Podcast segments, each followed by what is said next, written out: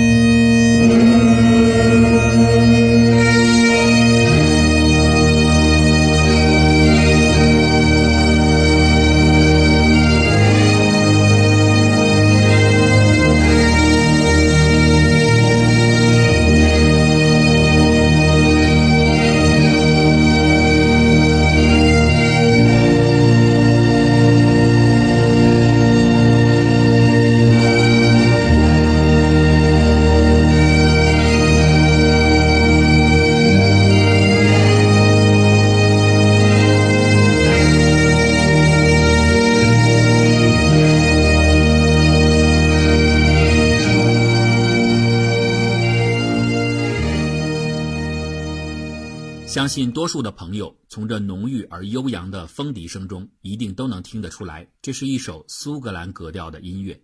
那熟悉欧美文化或者宗教文化的人，对这支曲子一定不陌生。它就是最早起源于苏格兰地区，后来成为基督教圣诗的《Amazing Grace》奇异的恩典。这首曲子的影响力有多大？可以简单用两句话来概括：它是全体美国人心中最柔软的情感共鸣。也是所有的临终关怀人员在抚慰那些将要逝去的生命的时候被要求演唱次数最多的歌曲。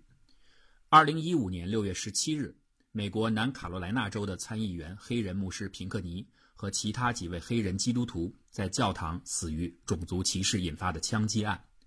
六月二十六号下午，总统奥巴马亲赴现场出席他们的葬礼。当他的演讲快要结束的时候，奥巴马出人意料的。轻声哼唱起了这首《Amazing Grace》。就在这个瞬间，人们对于同胞的追思、对和平生活的向往，还有对暴徒的憎恶，种种炽热的情感，都被这淡淡的旋律所溶解。数千人跟随着总统一起哼唱着，眼泪和释然充盈在每个人的心中。Amazing Grace。Amazing grace.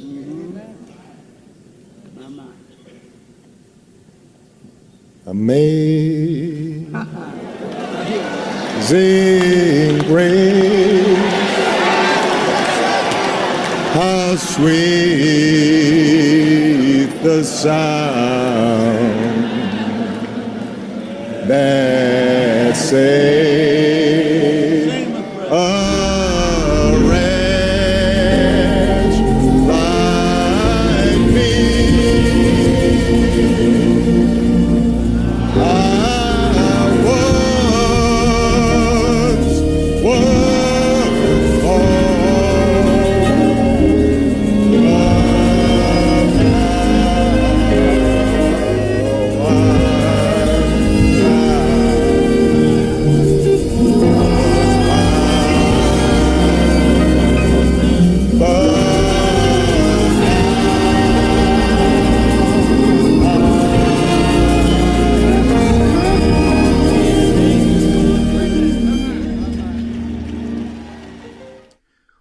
到过许多次奥巴马的演讲，但是聆听他歌声的机会却很少。这一次，《Amazing Grace》证明，音乐在很多时候比起煽情的空话更能打动人们的内心。《Amazing Grace》的影响力是无与伦比的，它几乎能出现在任何的生活场景或者艺术创作的场合当中，不仅仅能够传递情感，有的时候也能和其他的主题关联起来。比如今天我们要讲的音乐密码。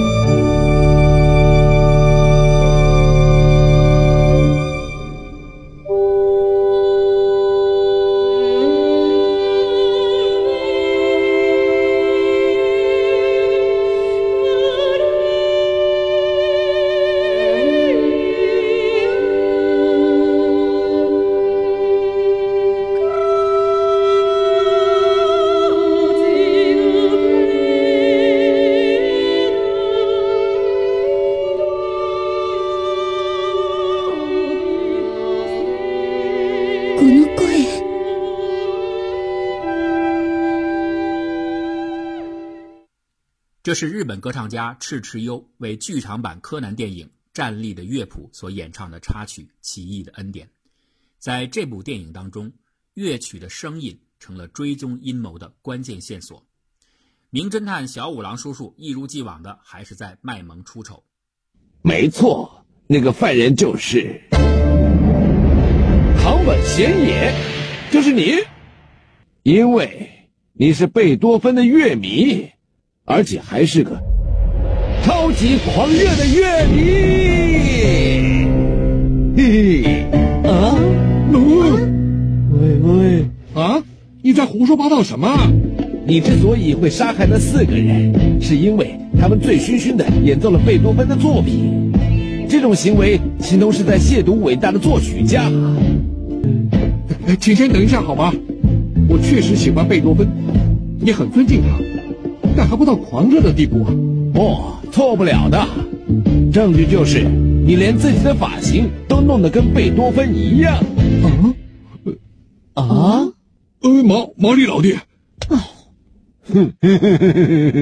不要开玩笑了吧？我这发型是天生的。嗯啊！柯南和拥有着绝对音感的女歌手秋庭莲子，在察觉到《Amazing Grace》的伴奏管风琴音乐当中出现了一串极为隐蔽的音调改变后，他渐渐破解了这音乐背后隐藏着的杀人秘密。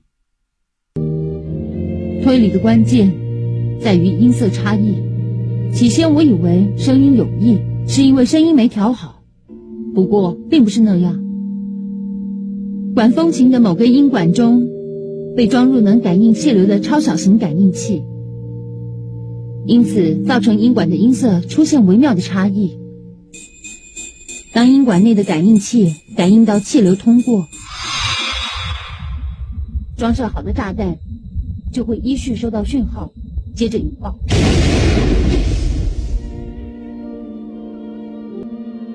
我没说错吧？堂本音乐厅的馆长，也是前钢琴调音师的浦和将先生。站立的乐谱并不是柯南系列第一次使用音乐密码这个素材，在月光奏鸣曲杀人事件当中，青山刚昌也安排了类似的音乐密码的情节。这个暗号如果知道窍门的话就很简单喽。从钢琴键盘的左边开始，按照顺序将英文字母依序放入，再将想传达的讯息以拼音方式用音符写在乐谱上面。根据这个线索，咱念川岛先生被杀现场的那张乐谱就变成了，明白吗？下一个就是你。由于乐谱的音符体系是一种规则的数字和符号的集合，所以它很容易转换成密码。比如，可以直接把音符和字母对应起来，那用字母就能拼写消息的文字内容。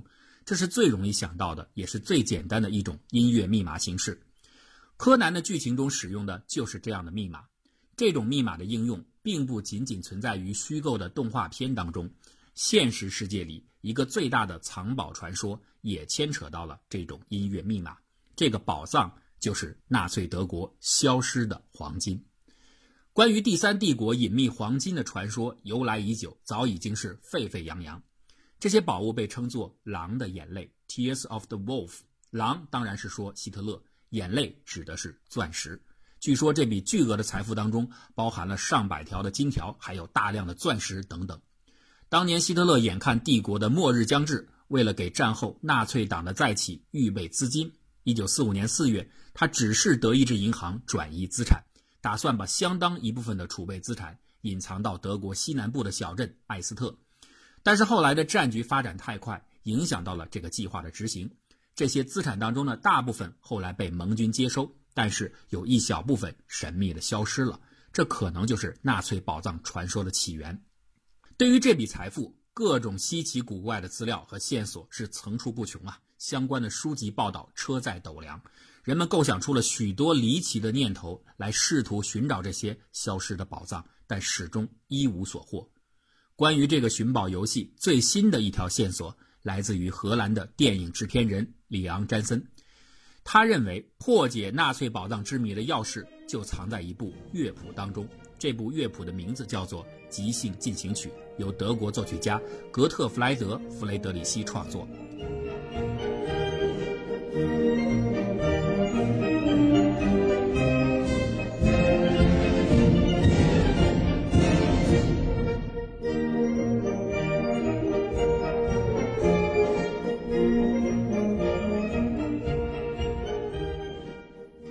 当年负责转移纳粹黄金的是希特勒的私人秘书马丁·鲍曼，这个人曾有一份这个乐谱的手稿，后来这个手稿被荷兰作家卡尔·海默注意到，在手稿当中存在着大量的打印或标记出来的符号，还有一些奇怪的语句。那这些标记和语句会不会是包曼隐藏纳粹宝藏藏宝坐标的密码呢？乐谱的纸上最有名的一句暗语是打印出来的一句莫名其妙的话。马蒂亚斯拨动琴弦的地方，海默认为这是在暗指德国和瑞士的边境小镇米特沃尔德，因为这个小镇正是以制作小提琴闻名，而它的创立者就是一个叫马蒂亚斯的人。海默把这个手稿的复印件后来公布在网络上，引起了大量的人的注意，这其中就包括 Jason。詹森经过研究，认为自己找到了破解乐谱密码的技巧。并且根据乐曲中的符号暗示，建立了一条寻宝路线。二零一三年，经过当地政府的批准，Jason 和他的团队亲自赶赴米特沃尔德寻宝。经过几天挖掘后，宝藏猎人们找到了许多奇怪的、明显不属于当地的金属制品的碎片。这当然可以解释为和纳粹的宝藏有关，但仅仅这些证据说明不了任何问题，因为除此之外，寻宝者们并没有查找到任何别的迹象。到了二零一五年，一个荷兰的小提琴工匠惠斯勒让事情又有了新的进展。最开始的时候，惠斯勒根本不相信乐谱和米特沃尔德小镇之间有什么联系。但是随着他越来越多次的重复阅读这个乐谱，他注意到了一些重复出现的数字。渐渐的，他找到了一条用数字、字母和符号形成的规则表达出的路线图。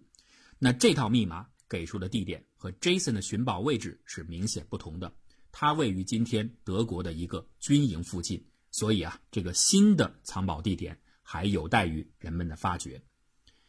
密码的破解术本来就是一种在万千可能性的组合当中寻找唯一正确答案的游戏，那何况压根儿还没有确定这套乐谱当中是不是真的隐藏有密码，故此出现各种各样的解读，一点都不稀奇。比如我自己就观察了一下包曼乐谱，而且我也提出了一种新的分析方式。乐谱当中许多的音符上面有明显的分叉图形，如果把这些分叉当做沿着德军那个时候的铁路线的道路指示标，就能够找到一个藏宝的位置。我想这应该是最简单粗暴的一种音乐密码的解读了。这份神秘的乐谱如今还放在海默的个人网站上，感兴趣的朋友都可以上去一试身手。我们并不能确定纳粹黄金的密码是不是真的隐藏在包曼乐谱当中，但是我们能确定的是，这样的音乐密码肯定有一个局限性，那就是它必须借助乐谱才能够传递密码的内容。然而，既然是说音乐密码，能不能直接用声音来隐藏消息呢？答案是可以，这就要用到另一种常见的加密方式——摩尔斯密码。乐谱之所以能够隐藏信息，是因为它有着自己的符号集合，这可以当做拼写用的字母，而大部分人的耳朵不可能直接通过聆听声音就能还原出这些音符的序列。那能不能为听觉找到一种非常容易分辨的字母表的构建方式呢？有啊，节奏就可以做到，通过节奏或长或短的变换组合，将它映射到字母表上。哎，这方式不就是摩尔斯密码吗？摩尔斯密码大家不要太熟悉了，一组点划线代表着字母，在音乐中点对应一个短声音，划对应一个长声音，这样一串架子鼓的打击声或者别的打击乐器的声音就能很好的传递出一串摩尔斯密码。这个原理很简单。那当密码隐藏在其他的一大串没有加密的节奏里的时候，信息就能够得到很好的掩护和遮蔽。音乐的乐手们其实早就在偷偷干这样的事情了。Dream Theater 是一支有着三十年历史的重金属乐队。这个乐队拥有了太多神奇的故事。我们举个例子：二零零一年的时候，乐队发布了新的 DVD 专辑以及相应的 CD 版本。在名为《纽约现场》的 CD 封面上，他们很叛逆地印制了一幅纽约世贸中心着火的画面，并且把此前沿用了十几年的乐队 logo—— 一颗燃烧的心脏。换成了一个代表着纽约城的大苹果。结果呢，谁也没有想到，大苹果上燃烧的双子大厦竟然成了噩梦般的预言。而无比巧合的是，就在这张专辑发布的同一天，911袭击发生了。Dream Theater 的神秘不止这些，他们就曾经用摩尔斯密码在自己的作品中传递暗语，而很长时间以来都没有人察觉到这个秘密。我们现在可以来听听这段隐藏着摩尔斯密码的节奏，以神之名。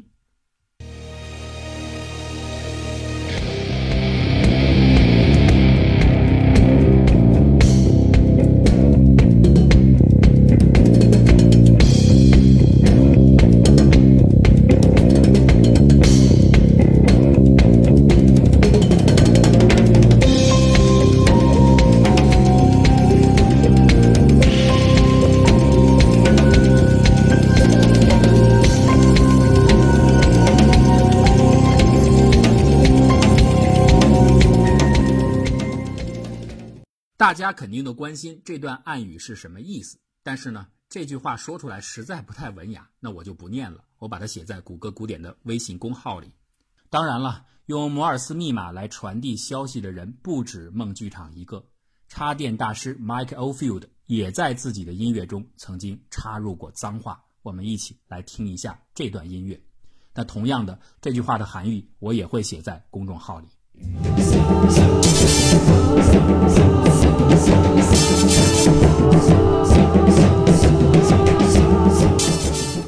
摩尔斯密码就像一个个的彩蛋，它能够激发起乐迷和乐手们对于音乐的探秘心理。不过很多时候啊，人们寻找音乐密码踪迹的这种努力似乎也会走过头，甚至进入到神秘主义的范围。达芬奇的名作《最后的晚餐》就是其中最突出的代表。这幅世界名画是被八卦最多的画作，它几乎被扒了一个精光，各种神秘的解读令人咂舌。什么画面上的人以耶稣为中心，正好代表了整个太阳系了；什么画面的里边隐藏着神奇的小孩头像了。一会儿说画面如果左右对称的叠加在一起，就能看到中间有一个奇怪的国王脸谱，甚至把它总结为达芬奇的对称绘画秘技。一会儿又说耶稣旁边的人是一个雌雄同体人，有一只不属于任何人的悬浮着的手，等等等等。总之，这些解读五花八门，但是他们有个共同点，就是都是通过画面的形象解读来说事儿。可是最近，有一位意大利作曲家乔万尼·帕拉却在画作中发现了一个独一无二的音乐密码。如果在《最后的晚餐》的画面中间绘制出一条五线谱。把所有的面包和各个人物的手当作是高低分布的音符，那就可以绘制出一段短短的乐谱。这段乐谱再按照达芬奇的习惯从右向左演奏出来，就成了《最后的晚餐》当中隐藏的音乐密码。乔万尼认为这段音乐最适合用那个时代教堂的主要乐器管风琴加以演奏。他说：“这样听起来就像是一支表现死亡和受难的安灵曲。”它和上期节目我们介绍的《人间乐园》当中隐藏的地狱之声类似，《最后的晚餐》里这段隐秘的旋律同样跨越了五百年的时间才被发现，但是有所不同的是，这是一段来自天堂的音乐。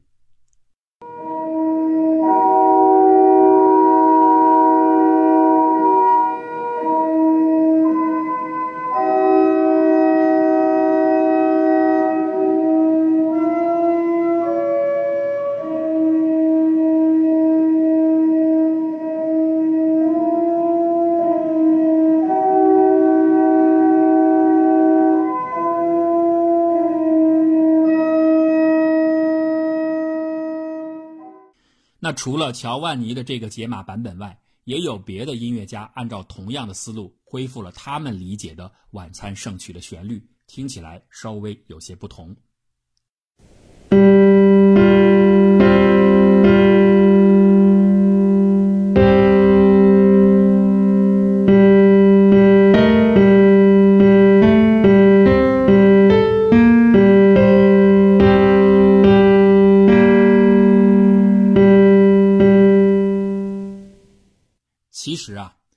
谁恢复出来的音乐更好听，在我看来，把它解释为密码，多少有一点牵强。比如谷歌自己也在《清明上河图》里找到了一串神秘的数值。不过呢，我不会谱曲。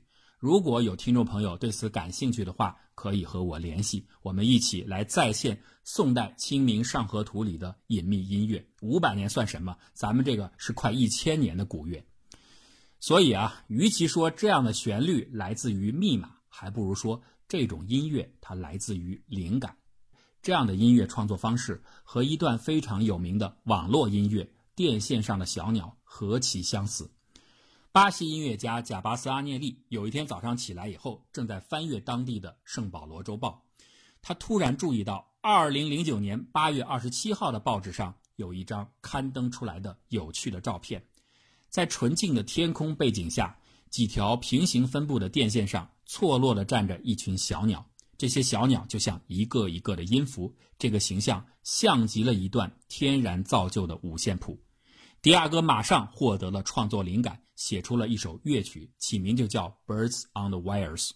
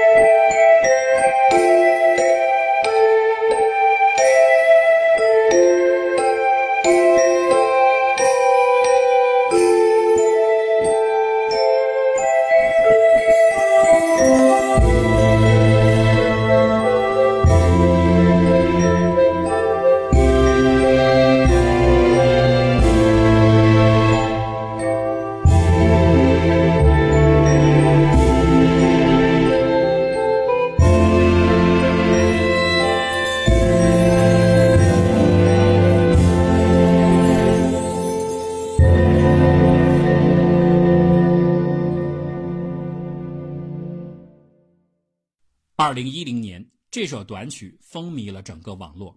那一个一个小鸟组成的音符，不正是大自然的达芬奇密码吗？大自然是神奇的，我们从先辈的杰出创作当中，亦或者是从看到的宇宙万物当中，都能随时随地的汲取艺术的养分。这可以被称为音乐的密码，其实更应该被称为奇异的恩典。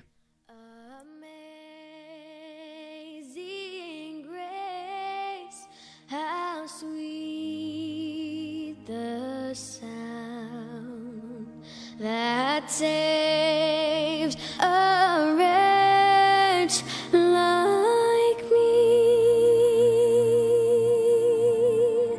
I once was lost, but now I'm found. Was blind. 本期节目的最后， 我想在新年到来之际，向所有的朋友们致以感谢和祝愿，希望你们每个人都能拥有善良与智慧，就像歌声中所说的：“I once was lost, but now I'm found. I once was blind, but now I see.”